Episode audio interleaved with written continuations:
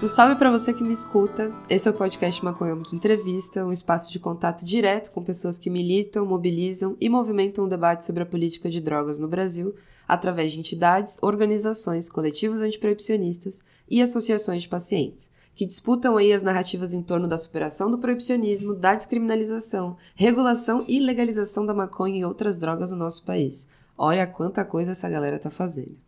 Eu sou aqui a Mesquita e o objetivo desse projeto é mapear as principais iniciativas da sociedade civil atuando no ativismo canábico brasileiro. Desse modo, informar sobre suas formas de atuação e organização, seus objetivos e perspectivas em relação ao futuro da maconha e da política de drogas no Brasil. Como a gente sempre frisa aqui no Maconhômetro, por mais que ainda hajam muitas pessoas que não queiram se aprofundar no argumento, né, antes de refutar, a proibição das drogas é fundamentalmente racista e xenófoba desde a sua origem. A atual política de guerra às drogas, que criminaliza a produção, comércio e consumo de certas substâncias, resulta em tratamentos e estruturas desiguais entre pessoas negras e não negras. São as pessoas negras as que mais morrem assassinadas no país, assim como são as que são mais encarceradas pela política de drogas também, entre outros. No episódio de hoje, a gente vai entrevistar a Natália Oliveira e o Dudu Ribeiro, representando a Iniciativa Negra por uma Nova Política de Drogas, a INNPD. A Natália Oliveira é socióloga, ex-diretora da ONG Centro de Convivência de Lei, foi assessora de advocacy no projeto Gênero e Drogas, no Instituto Terra, Trabalho e Cidadania. Ela integra o Conselho Consultivo da Plataforma Brasileira de Política de Drogas e é cofundadora da Iniciativa Negra, ou como eu gosto de chamar ela, a Braba. Dudu Ribeiro é o historiador, atualmente mestrando em História pela Universidade Federal da Bahia e é também especialista em gestão estratégica de políticas públicas. É cofundador e coordenador executivo da INNPD. Oi, Natália. Oi, Dudu. Sejam muito bem-vindos ao Maconhômetro. Muito obrigada por aceitarem o nosso convite para falar um pouco sobre o trabalho da iniciativa. Olá, tudo bem, pessoal? Muito obrigada pelo convite. Olá, gente. Muito obrigado pelo convite. Com certeza vai ser um, um momento interessante de trocas aqui. Para iniciar esse papo, eu queria saber de vocês, né, dos dois, o que, que é a Iniciativa Negra e como é que essa organização surgiu, né? Como é que ela atua? Para a gente entender do que, que é que a gente vai falar aqui hoje. Bom, a Iniciativa Negra, ela primeiro é, ela vem de uma semente construída a muitas mãos em tempos distintos e de incômodos que vão sendo revelados, né, na interação mesmo das organizações dos movimentos sociais e especificamente do movimento antiproibicionista. Então, para quem já vinha de uma trajetória política formulando e contribuindo para o tema das questões raciais, ao primeiro encontro com o movimento antiproibicionista tinha esse primeiro esse vácuo histórico de uma organização que levasse a questão racial para o centro do debate existia também a própria dificuldade de outras organizações não negras de compreender de forma mais profunda e complexa as relações das questões raciais no Brasil e no mundo com a política de drogas. Então, primeiro ela vem sendo construída ao longo das nossas trajetórias, inclusive antes de nos encontrarmos. Ela vira um projeto no final de 2015 com a possibilidade de acessar um programa de um fundo internacional para fazer uma contribuição na Assembleia Geral da ONU para o problema das drogas em 2016, né, época também que a gente recebe aqui em Salvador o professor Carl Hart, né, que é uma pessoa importante nesse tema a nível internacional. Gigante Carl Hart, gente. Se vocês não conhecem, vão pesquisar. Ele esteve aqui em Salvador é, em três oportunidades, né, em que a gente pôde trocar muitas informações e compartilhar algumas impressões do movimento antiproibicionista, do tema das drogas a nível internacional e também fez parte dessa mesa que a gente publiciza o nome Iniciativa Negra para a Nova Política sobre Drogas pela primeira vez lá em 3 de setembro de 2015, né? E no final daquele ano mesmo, é, é a nossa primeira participação enquanto iniciativa negra na Reform Conference, a Conferência da Reforma em Washington, nos Estados Unidos, uma ação organizada pela Drug Policy Alliance, que passam a ser, inclusive, desde lá, nossos parceiros e parceiras em inúmeras agendas. Né? É um momento também que é, eu buscava compreender a dimensão dos desafios da política de drogas e como tocar esse projeto desafiador. E retomo esse encontro que a gente já tinha construído lá no Conselho Nacional de Juventude, a partir do Grupo de Trabalho de Política de Drogas, com Nath, com Natália Oliveira, que já trabalhava na Edilei, ela vai para o seminário que a gente constrói lá no, em Brasília. E de lá a gente começa um diálogo que vai, em 2015, se configurando em uma parceria, quando eu chamo, até para vocês saberem, quando eu chamo Nath lá naquele naquele ano. É tipo assim, você topa contribuir daí de São Paulo, articulando o tema da política de drogas, ela já me liga e responde, ah, eu quero mais que articular só assim, eu quero estar junto com você conduzindo essa parada aí. Quero, inclusive, dedicar é, o meu trabalho, tudo que eu aprendi nesse processo, tanto no terceiro setor quanto a militância política em outros lugares, a construir essa organização negra no campo da política de drogas, e aí desde lá a gente segue juntas nesse processo aí com vários outros intercursos e contribuições. É, Dudu, como que a iniciativa se mantém? Como vocês se financiam, o movimento, todo o processo? Então, a iniciativa negra ela surge enquanto projeto, né?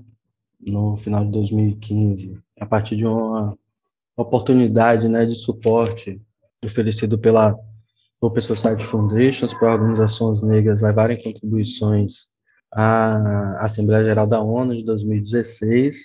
Esse é o nosso primeiro suporte, que tem, tinha uma previsão de suporte durante sete meses.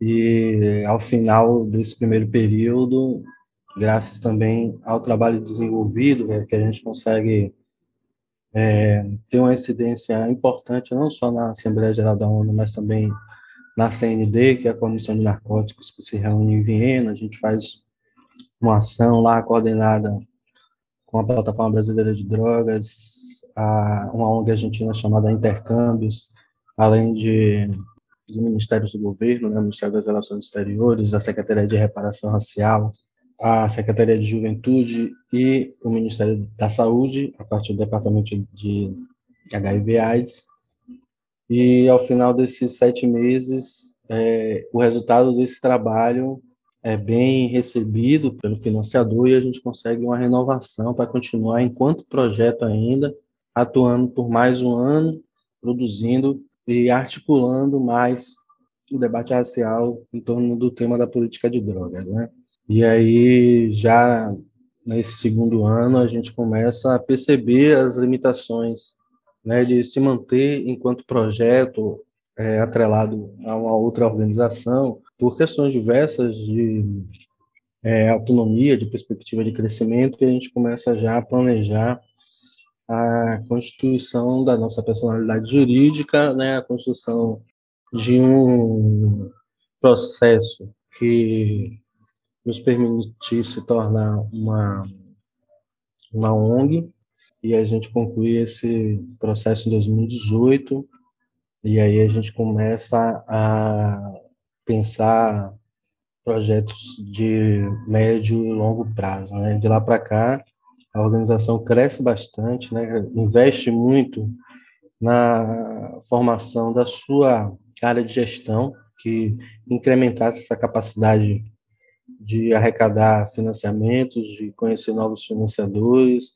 de conseguir acessar outras fontes de recurso, para a gente garantir um suporte institucional para a formulação das nossas atividades, na produção dos nossos projetos, na entrega dos nossos resultados, e a gente consegue, a partir desse processo também, é, suportes de apoio exclusivamente institucional, né, para a gente incrementar, de fato, esse corpo é, de gestão e crescer com sustentabilidade, né? Uma das coisas que a iniciativa também passa a observar de forma é, bastante dedicada é como parte importante das organizações negras brasileiras sempre tiveram menos condições de acesso aos recursos, né, e as possibilidades de financiamento, suporte institucional, e a gente inclui como parte da nossa tarefa institucional compartilhar tanto essas tecnologias como esses recursos com outras organizações para impulsionar o crescimento de organizações negras no campo da política de drogas e dar suporte também em, para organizações que não necessariamente estavam diretamente envolvidas no campo da política de drogas, mas que necessitavam dessa, desse suporte e a iniciativa começa a se apresentar também como uma incubadora de projetos, né, que pudesse compartilhar esse conhecimento acumulado ao longo dos anos anteriores, ainda que é, sejamos uma organização recente, a gente teve uma trajetória bastante intensa, acumulamos bastante conhecimento e começamos a compartilhar esse conhecimento, esse suporte de gestão para que outras organizações negras tivessem condições parecidas, também pudessem, a partir do processo de incubar seus projetos dentro da organização, pensassem também a médio e longo prazo, constituíssem a sua própria caminhada também de autonomia. Então, é, é um período também que é limitado por esse processo de construção da própria caminhada da organização. A ideia não é que a organização fique muitos anos incubada dentro da iniciativa, a gente sempre investe na qualificação dessas condições mínimas para as organizações poderem caminhar com autonomia, com sustentabilidade e com visão de médio e longo prazo. Nosso aprendizado de entender que ajudar outras organizações a surgirem ou financiar projetos tanto podia ser uma possibilidade da gente ampliar as possibilidades de sustentabilidade do nosso trabalho, mas ela veio também de um aprendizado porque antes da gente se tornar uma organização da sociedade civil com personalidade jurídica, três financiamentos anteriores que a gente teve para fazer os nossos trabalhos envolveu ficar em uma ou outra organização. E a gente percebeu que seria legal é, também sair, é, foi fundamental, né, assim, as duas organizações anteriores que receberam o nosso recurso para o nosso surgimento e constituição depois. É difícil fazer essa decisão já num primeiro financiamento, né? Então, a gente entende que uma das nossas missões é fortalecer também para o surgimento de várias outras organizações negras, assim como a gente teve essa oportunidade, porque isso realmente é uma barreira para o surgimento de novas organizações. Então, a gente também acaba fazendo outras parcerias, a gente também ajuda e auxilia, às vezes, num planejamento, numa estruturação, a gente também acaba conectando eles, às vezes, com é, a nossa contabilidade ou o nosso setor jurídico para auxiliar. Tem organizações que estão surgindo e estão precisando também desse suporte. Então, a gente tentou fazer uma lógica bem completa de troca e suporte para as organizações que estão incubadas hoje com projetos dentro da, nossa organização. O racismo é um elemento estrutural da sociedade brasileira, né? Ele se reflete em todas as nossas interações sociais e institucionais. No ativismo canábico antiproibicionista não é diferente, vocês já deram os relatos aí do porquê que a iniciativa surgiu e de quais foram as dificuldades, enfim, os paralelos. Mas a gente queria saber como que é possível fazer com que essas pautas, né, esses posicionamentos, os projetos pensados e desenvolvidos pela negritude ganhem espaço e maior protagonismo né, nos debates acerca da superação do proibicionismo no Brasil. Eu acho que é importante contribuição que a iniciativa vem se esforçando ao longo desses anos é justamente a sobreposição de novas lentes para compreender a história do proibicionismo. A princípio, é fazer uma leitura da história da restrição do comércio e uso de determinadas substâncias psicoativas, né, tanto no Brasil como no mundo, a partir de interações outras, né? A questão de colocar novas lentes é você não conseguir mais, por exemplo, enxergar esse processo de constituição de mecanismos de controle, de punição, de estigmatização, né, sem, por exemplo, colocar no, nessa sua análise a perspectiva metodológica interseccional. Então você consegue passar pelo campo da política de drogas, conseguindo compreender dinâmicas do ponto de vista racial e do cis heteropatriarcado e que você consegue também observar que elas são partes constituintes, não acessórias, né? O que a gente sempre luta contra é quando a galera chama essas questões nossas de recorte, né? Eu sempre digo assim, é, é mais fácil você fazer uma história da raça no mundo e fazer um recorte de Brasil do que você tentar fazer uma história de Brasil e fazer um recorte de raça. É exatamente isso. Eu só queria uma, uma pergunta que sobre uma coisa que você acabou de, de falar para a gente explicar para os nossos ouvintes. A gente já falou aqui sobre o debate da interseccionalidade, do que, que é né, essa palavra difícil para algumas pessoas que ouvem. é, com a Renfa, né, quando a Luana estava aqui, mas eu queria que você desse, assim, né, continuando a sua fala, uma explicação bem resumida, assim, do que por que, que não é um recorte e é algo interseccional, né, que se atravessa. A discussão no Brasil, né, assim, essa perspectiva universalizante de direitos humanos, é, que escamoteia as nossas diversas clivagens que constroem as diferenças, né, sobre de, dentro dessa categoria humanos, ela é impossível de desenvolver políticas é, que de fato sirvam para diminuir as desigualdades e criar oportunidades mais iguais para o desenvolvimento humano, político e econômico e intelectual. Como no caso do Brasil, a raça é constituinte dessas diferenças, pensar direitos humanos sem o atravessamento dessa leitura é pensar um direitos humanos limitado né, para o Brasil e também para a América, e, sobretudo, um direitos humanos que não vai conseguir atingir os objetivos ao que se propõe, ou se atingir, atingir de uma maneira limitada e reproduzindo também uma série dessas outras diferenças. Então, acho que é um pouco isso. Essa categoria analítica, né, essa até sensibilidade analítica de olhar a história da política de drogas a partir de uma perspectiva interseccional, né, é importante a gente lembrar que ela, apesar de não ser uma contribuição tão recente no campo do feminismo negro, ela ganha uma importância grande nos últimos momentos, conduzido em especial por ativistas, pelas organizações do movimento social e intelectuais engajados. Né? Então, pensar que existe um entrecruzamento, que aí eu gosto da, da perspectiva que uma das, na minha visão, mais importantes intelectuais hoje aqui na Bahia e no Brasil, a Carla Cotinelli, quando ela pensa assim, em cruzamento de violências e opressões e usa a metáfora do Atlântico, né, para a gente também recuperar como o processo colonial ele é significativo para pensar as condições contemporâneas. Né? Então você não consegue mais observar a história desse processo sem observar a prevalência do condicionante racial e desse meca desses mecanismos, instrumentos é, do cis heteropatriarcado na distribuição desigual de oportunidades de vida, né? Então, a gente começa com esse esforço, né, de encontrar novas lentes para enxergar o problema brasileiro, mas também pensar o mundo. Né? É, e aí a gente vai aprofundando e complexificando o posicionamento, os projetos e as pautas da organização de forma também mais conectada com essas contribuições das organizações da sociedade civil de base, né? Porque essa é parte da história das pessoas colaboradoras da organização, né? Então existe uma conexão importante com a produção do pensamento científico dentro da organização, alimentado, conectado, interrelacionado e sem condições de separar da nossa atuação de base, do nosso encontro com os movimentos sociais, do nosso encontro com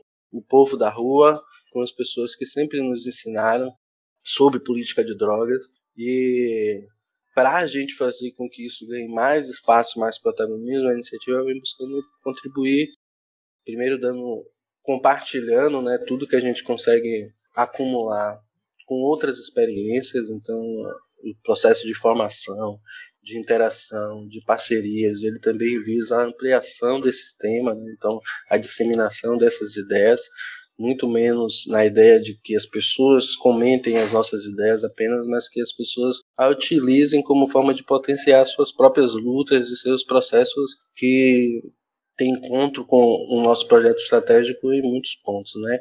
E o proibicionismo precisa ser enxergado como esse arcabouço muito bem elaborado e consolidado, sobretudo no século XX, que é determinante tanto nas opções do Estado, né, então nas opções, por exemplo, de orçamento, que é algo que a gente tem se dedicado bastante agora também, fazer com que as pessoas compreendam que sua comunidade, por exemplo, é impactada com a guerra às drogas, não apenas pela criminalização dos territórios das pessoas, pela atuação desproporcional das forças policiais pela presença das organizações criminais ligadas ao comércio ilícito de drogas, mas também ela é afetada pelas opções políticas do Estado na distribuição do orçamento. Então a gente vai ver um desequilíbrio entre o investimento na garantia de direitos e o investimento na repressão. E isso faz com que a gente aproxime mais pessoas do campo da política de drogas. Eu tenho falado que nos últimos é, cerca de 12 anos a militância antiproibicionista, eu tenho falado cada vez menos de drogas e cada vez mais de pessoas que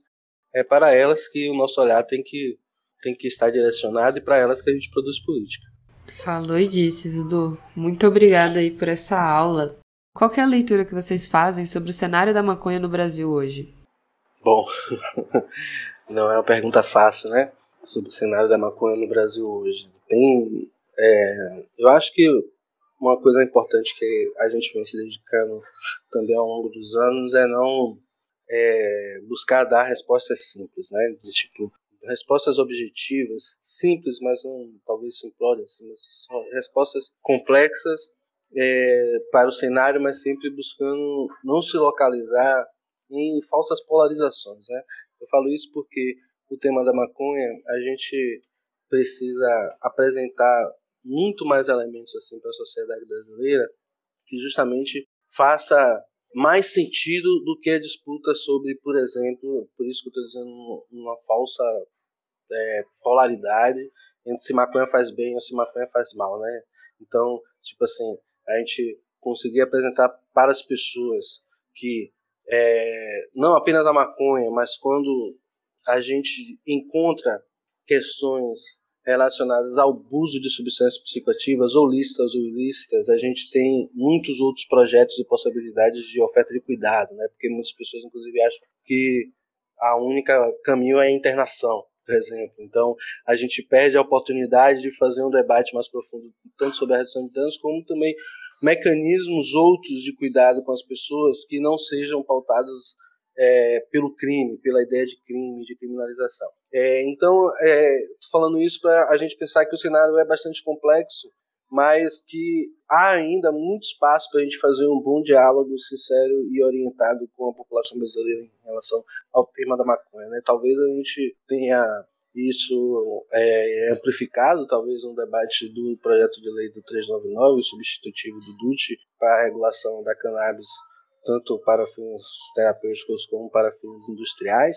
O cenário internacional ele dá mais elementos para a gente compartilhar com a sociedade brasileira, mas também não é algo automático, não é porque a gente fala lá nos Estados Unidos, no Canadá, no Uruguai fizeram assim, vamos fazer aqui sim no Brasil também. A intenção não é essa, a intenção é demonstrar que nós temos mais elementos para lidar com a questão da maconha de forma que seja subsidiada por direitos e não pela retirada de direitos. A ideia base ser mudar também essa perspectiva que é da própria atuação do sistema de justiça criminal no Brasil, de que o efeito, a busca imediata dos processos é a punição. E a gente começar também a apresentar para a sociedade brasileira que nós queremos falar sobre responsabilização. E responsabilização é também falar sobre reparação. Então existe uma gramática política que precisa ser melhor compreendida para a gente conseguir fazer bons avanços no cenário da maconha no Brasil, porque também a gente precisa ter a tranquilidade de que a gente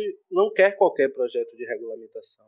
A gente não quer um projeto de regulamentação que apenas foque na capacidade, por exemplo, da classe política branca ter mais recursos para continuar os seus processos exploratórios e sem nenhum tipo de possibilidade de melhoria da vida do povo. Então a gente vai precisar pensar, eu tenho falado em três grandes temas no processo de regulação da maconha no Brasil, né? Então, o primeiro grande tema seria uma reconstituição mesmo da verdade histórica a partir de elementos que já são presentes na história das democracias, como Constituição da Verdade, Comissão da Verdade, Justiça e Reparação. Então, elementos que estão ali presentes, que pensam a constituição de um processo histórico de forma inclusive compartilhada entre entes públicos e entes civis e, e pessoas.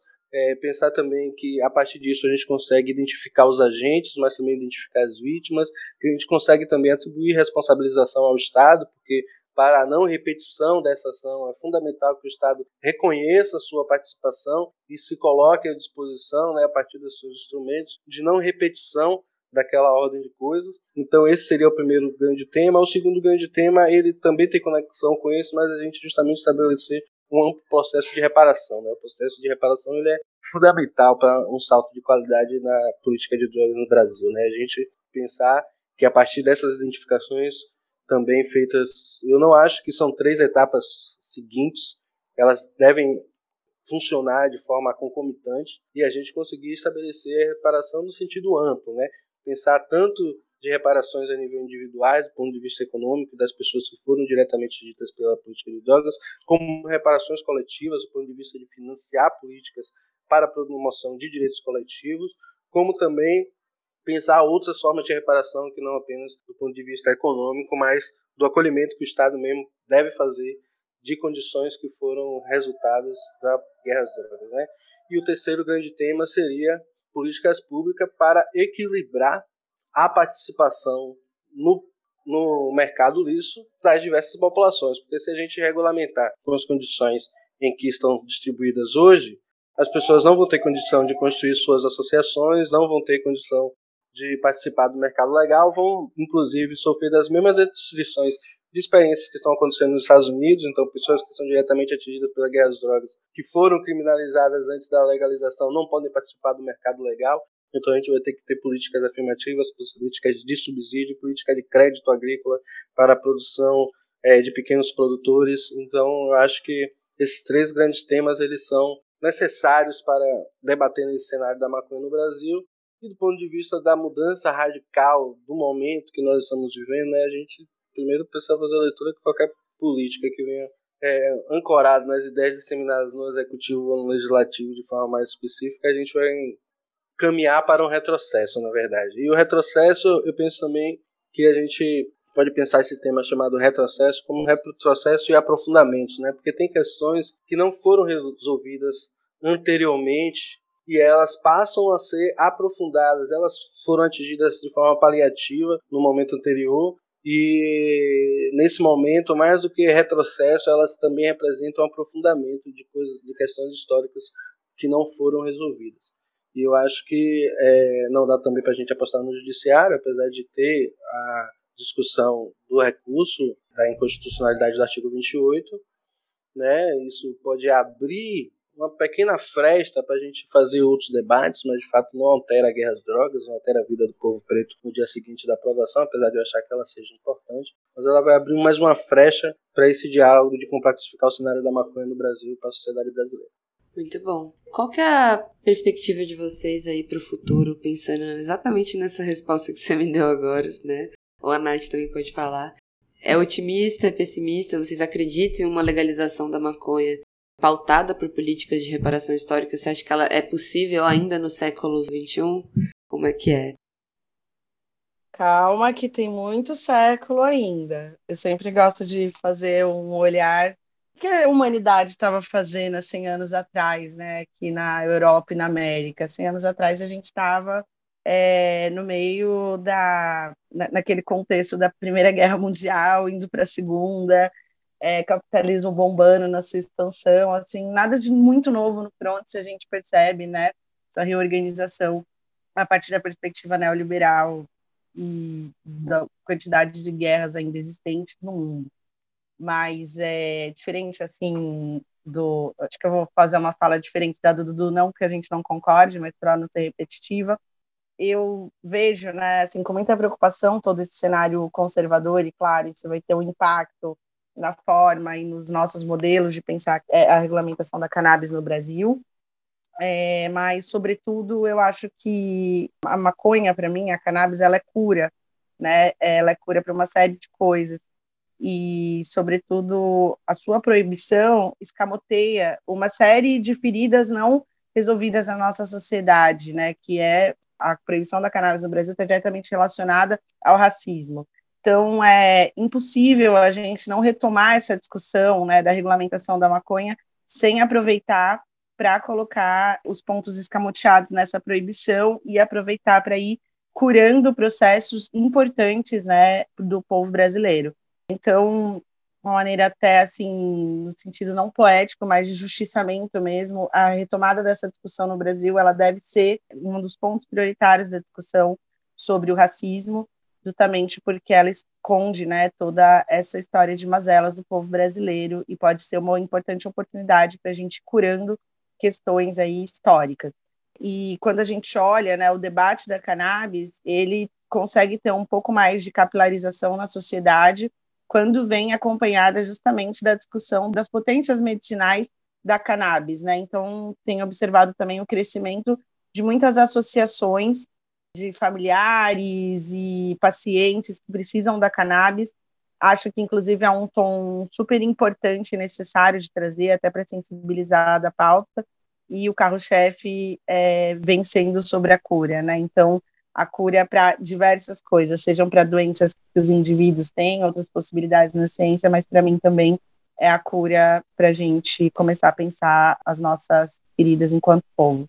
É, mas eu sei que não é fácil, inclusive é, sofremos bastante preconceito, né, por tratar dessa pauta. Inclusive muitas pessoas não compreendem, né, acham que a discussão sobre cannabis ela é secundária a, por exemplo, outras prioridades como a discussão da segurança pública. E para nós está diretamente relacionada, porque discutir o proibicionismo é discutir também segurança pública, é discutir um outro sistema de justiça, é discutir uma outra gama de direitos que precisam estar melhor definidos no sistema de saúde, no sistema de assistência, no debate de geração de renda. É, então, é um pouco dessa maneira que eu encaro a necessidade do debate e, e os para a política da maconha si hoje no Brasil. Arrasou. Como que as pessoas podem ter acesso, conhecer melhor, né, se envolver e até contribuir com o trabalho da iniciativa negra hoje? Existem muitas maneiras, né? A gente está num momento interno bem intenso, assim, que se conclui nesse primeiro quadrimestre de redesenho por conta do aumento da equipe. Então, a gente já tem aumentado o nosso número de colaboradoras. Hoje estamos com 14 pessoas e uma previsão de chegar fora assim projetos temporários. Nesse mês nós estamos com 24 colaboradores permanentes ou temporários dentro da organização. Isso para a gente é, pode parecer pequeno diante de outras organizações, mas para nós é um salto de um ano para o outro que representa muito e representa muito em trabalho, em desenvolver aptidões enquanto gestores. Tanto é que a gente brincou que essa entrevista era a primeira atividade legal que eu e o Dudu tinha do dia, que as outras é só ficar resolvendo problema, bucha, criando soluções. E então acho que a, a ideia é justamente essa, assim, esse ano a gente quer amadurecer um quadro de colaboradoras profissionais maior. A gente também deve entrar com um programa de estágios, porque muita gente, né, também nos procura em, como maneira de contribuir. A gente também está consolidando o nosso conselho consultivo e político, e a gente também trabalha em parceria já com outras organizações que fazem projetos junto conosco, né? Então, isso tem sido as maneiras da gente trabalhar em parceria, contribuir. A gente participa, a gente tem um advocacy também que tem uma perspectiva de atuação frentista, né? Então, de atuação em rede, sempre fortalecendo as redes, né? E não aquele tipo de advocacy que busca só é, a, o protagonismo para a organização que, que, está melhor estruturada. A gente tem esse princípio frentista também muito marcado aí na nossa atuação.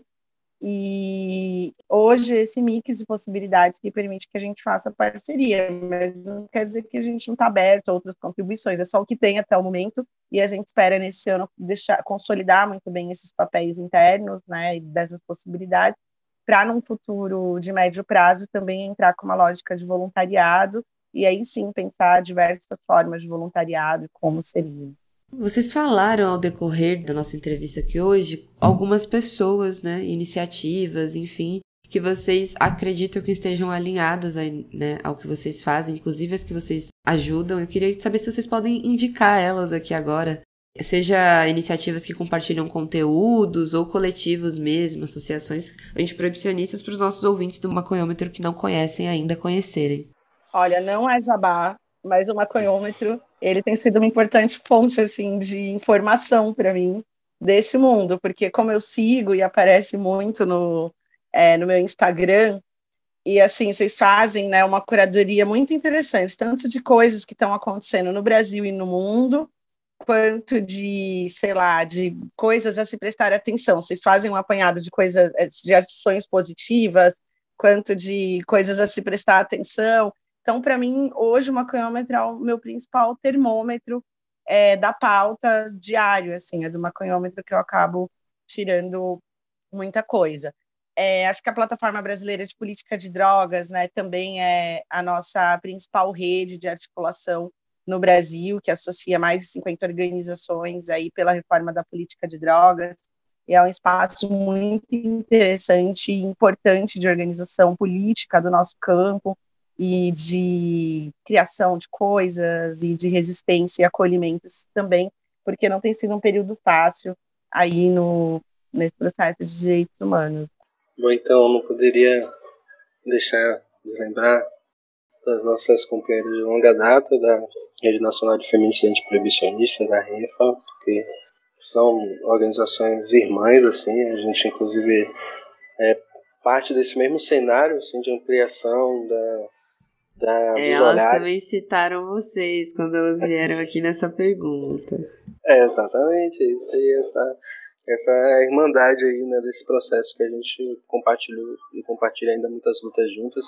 Eu queria também indicar duas organizações que são parceiras nossas de longa data, inclusive uma desde 2003 na constituição do Seminário do Conselho Nacional de Juventude, que é a BGLT, Associação Brasileira de Lésbicas, Bissexuais, Gays, Travestis e Transsexuais, e a ANTRA, que agora a gente também está fazendo uma parceria com a ANTA, que é a Associação Nacional de Travestis e Transsexuais, e que a gente está fazendo já um projeto juntas com a RENFA também. É, a nível internacional, eu queria indicar a Lampude, que é uma rede que eu participei da fundação lá em 2012, aqui em Salvador, que é a rede latino-americana e do Caribe de pessoas que usam drogas. É, a gente está preparando, inclusive, uma retomada dos trabalhos da Lampud Brasil, né? A Lampud a nível internacional segue trabalhando muito bem. É, e também só mais um a nível nacional também, são nossos parceiros recentes, assim, estão começando agora nessa caminhada e a gente está dando todo o suporte institucional que a gente pode, que é o IDPN, que é o Instituto de Defesa da População Negra, que tem sede no Rio de Janeiro e que estão chegando aí com tudo. É isso. Acho que tem uma rede muito legal também que a gente faz parte, que é o Observatório de Segurança Pública, que está presente em cinco estados, né? Um projeto do SESEC em parceria com outras organizações. A gente é uma das organizações parceiras, coordenando a pesquisa é, no estado da Bahia. Isso tem sido uma rede muito interessante assim para a gente de, de trocas e, e de fazer coisas juntos, né? Muito boas indicações. E é isso, pessoal. A gente fica por aqui. Muito obrigada, Nath, Dudu, pela disponibilidade e o tempo de vocês para trocar, é, refletir, trazer seus argumentos, observações e também seus questionamentos. Foi muito bom conhecer mais da história e da atuação da Iniciativa Negra por uma nova política de drogas, né? Que o nome já diz tudo. Oh, muito obrigado. Né? Espero que seja mais uma, uma forma não só de compartilhar as formulações, as ideias que nós temos dentro da iniciativa negra, mas também de buscar engajar mais pessoas, abrir novas portas e parcerias e janelas. A gente tem muito isso do trabalho em rede. Agradeço ao Maconhômetro pela oportunidade da gente fazer essa conversa aqui. Seguimos à disposição para outros momentos. É isso, é nós que é muito feliz de te ver de novo. Dudu não sabe, mas aqui é minha astróloga também sempre bom te ver, assim, o trabalho muito de vocês bom. é muito legal, tenho acompanhado. Rapidamente, o maconhômetro virou, assim, uma bússola diária para mim da, de, dessa pauta aí do debate de drogas, cara, bem massa, era bem necessário. Assim, muito bom o trabalho de vocês, parabéns. E é isso, galera. Esse foi mais um episódio do Maconhômetro Entrevista, nosso projeto de conversas com ativistas representantes de grupos da sociedade civil brasileira que disputam as narrativas em torno da maconha no país e atuam por uma mudança de paradigma sobre a nossa falida política de drogas. Para ficar por dentro das notícias canábicas circulando no Brasil, faça como a Nath, né? acompanhe o Cannabis Monitor nas redes sociais e pelo site também cannabismonitor.com.br, onde todas as notícias ficam lá registradas. Você também encontra informações sobre o podcast Maconhômetro e as nossas demais produções. Lembrando que toda semana tem episódio novo do Maconhômetro Boletim de Notícias com o Tom, trazendo os destaques do noticiário canábico da semana, e todo mês tem episódio do Maconhômetro Debate, com Monique Prado, Emílio Figueiredo e Marcos Veríssimo, recebendo convidados e promovendo debates contextualizados sobre temas canábicos que já estão em evidência na esfera pública. Se você tem condições de fortalecer o nosso corre, contribua com a nossa campanha de financiamento coletivo. O endereço é apoia.se barra e o link está na descrição desse episódio. O Maconhômetro é uma produção do Cannabis Monitor Brasil. Esse episódio foi gravado remotamente, contou com a minha apresentação, que sou Kia Mesquita, a produção e roteiro é de Monique Prado, Gustavo Maia, Kia Mesquita também, e a edição de Gustavo Maia. Muito obrigada aí para você que me ouviu até aqui. Conto com você na nossa participação ativista antiproibicionista e até a próxima.